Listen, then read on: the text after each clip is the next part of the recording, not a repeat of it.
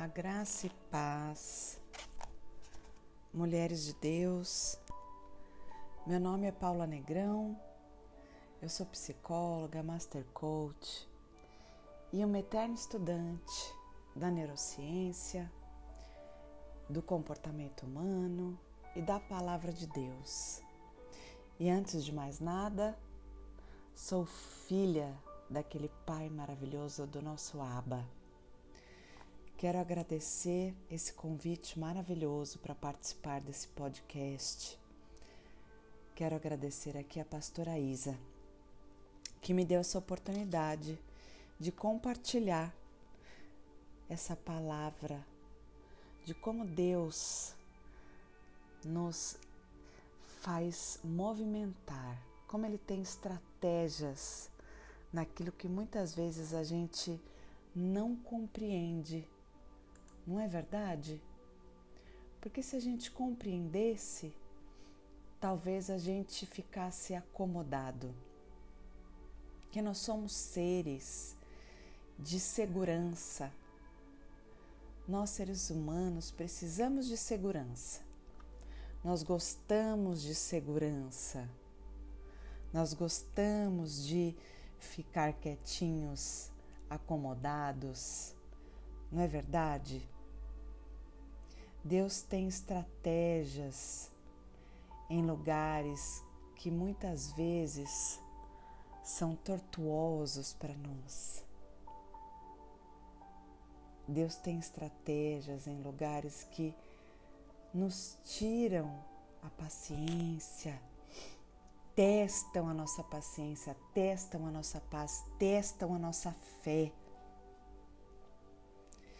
E eu tenho algo para te dizer quando a gente não entende o que Deus está fazendo, é que Ele está trabalhando verdadeiramente na nossa vida. Sabe por quê? É aí, é neste momento que nós trabalhamos verdadeiramente o confiar, a fé e o amor que nós temos por Deus. Sabe, meninas, eu fico pensando quando eu estudo a Bíblia, todas as pessoas que estão lá na Bíblia para nos ensinar, elas só evoluíram, elas só se movimentaram por, um, por uma única questão, pela estratégia de Deus de fazer elas saírem da zona de conforto. Vamos pensar, vamos pegar aqui algumas mulheres. Esther, por exemplo. A Esther passou por um momento em que ela precisou ser confrontada ela passou por um momento de confronto. Se ela não fosse confrontada, ela não teria tido uma vitória. Ela não teria saído da zona de conforto dela e ganhado a guerra para o povo. Foi ela que ganhou? Não. Foi Deus através da vida dela mas percebe como funciona o movimento? Deus movimentou a vida de Esther através de estratégias que não foram confortáveis, mas ela precisou se movimentar. Percebe que Deus muitas vezes ele vai arrancando, arrancando, arrancando tudo aquilo que está confortável ao nosso redor e Ele só deixa uma única coisa na nossa vida, que é a rocha. Glória a Deus, porque a rocha é a única coisa que deve ficar.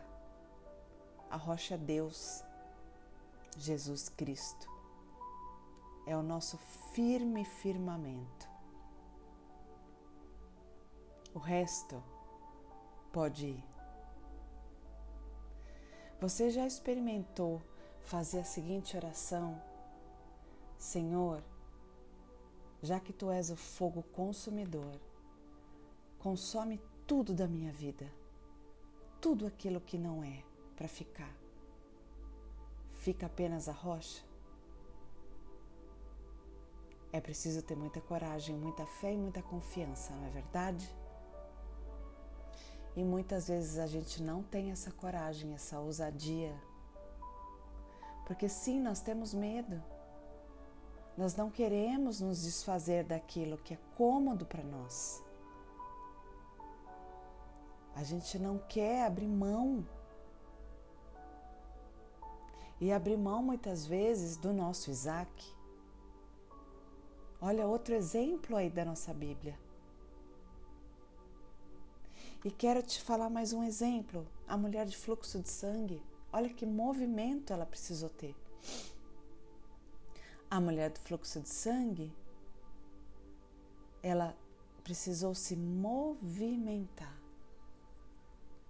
Ela estava falida emocionalmente, fisicamente, espiritualmente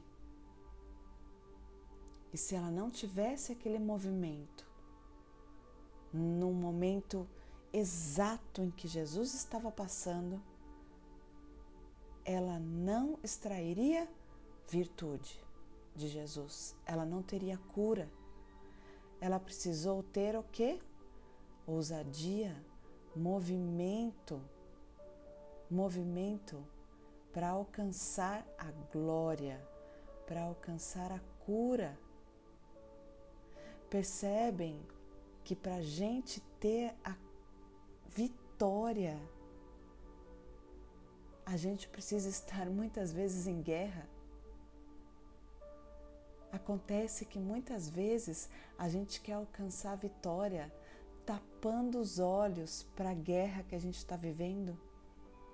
Muitas de nós não quer nem falar da guerra, quer fingir que nada está acontecendo não quer falar sobre o assunto. Não é verdade que isso acontece? Então, como podemos falar de vitória? Se a gente não quer nem falar daquilo que a gente está vivendo. Não tem como. Precisamos abrir os olhos para aquilo que nós estamos vivendo e deixar com que Deus nos tire dessa inércia, nos tire dessa zona de conforto, porque sim, a gente se acomoda naquilo que está ruim também. A gente precisa acordar para uma vida de desconforto no conforto. Porque as estratégias de Deus não serão em lugares confortáveis, e sim em lugares desconfortáveis. Afinal de contas, uma guerra é um lugar confortável? Não, é um lugar desconfortável. Mas o mover de Deus é para a vitória. E se nós queremos a vitória, a gente precisa confiar que Deus está segurando nossas mãos e que nós vamos alcançar em Cristo Jesus aquilo que Ele tem para nós, não aquilo que a gente quer, mas aquilo que Ele quer, porque aquilo que Ele quer é infinitamente mais do que a gente sonhou ou do que aquilo que a gente é capaz de sonhar. Vamos ser corajosas em Cristo Jesus e abrir as, a mente da nossa espiritualidade, vamos dizer assim, e não da nossa alma mais. Vamos olhar a nossa vida com o olhar de Cristo, entendendo que as estratégias de Deus vão ser sim em lugares desconfortáveis. Como pode a mulher de fluxo de sangue estar num lugar confortável? Como pode a mulher samaritana estar num lugar confortável? Como pode Sara e Agar estar num lugar confortável? Esther estar num lugar confortável? Maria Madalena está num lugar confortável? E Ruth está num lugar confortável? Nossa, tantas outras estarem em lugares confortáveis. Não é verdade? Talita Kumi estar num lugar confortável? Olha quantas estou dizendo. Mulheres, para ter vitória, é preciso entender qual é a guerra. E qual é a guerra não é porque a gente gosta de guerrear, não. É porque nós temos a certeza de que Deus nos move em lugares desconfortáveis. Porque Ele gosta, não. Porque Ele quer que a gente suba um nível, Ele acredita na nossa capacidade, Ele nos ama, Ele quer que a gente saia desse lugar de conforto. Ele quer que a gente vá além do que a gente está, porque Ele sabe que está ruim para a gente aonde a gente está. Ele sabe que a gente pode muito mais.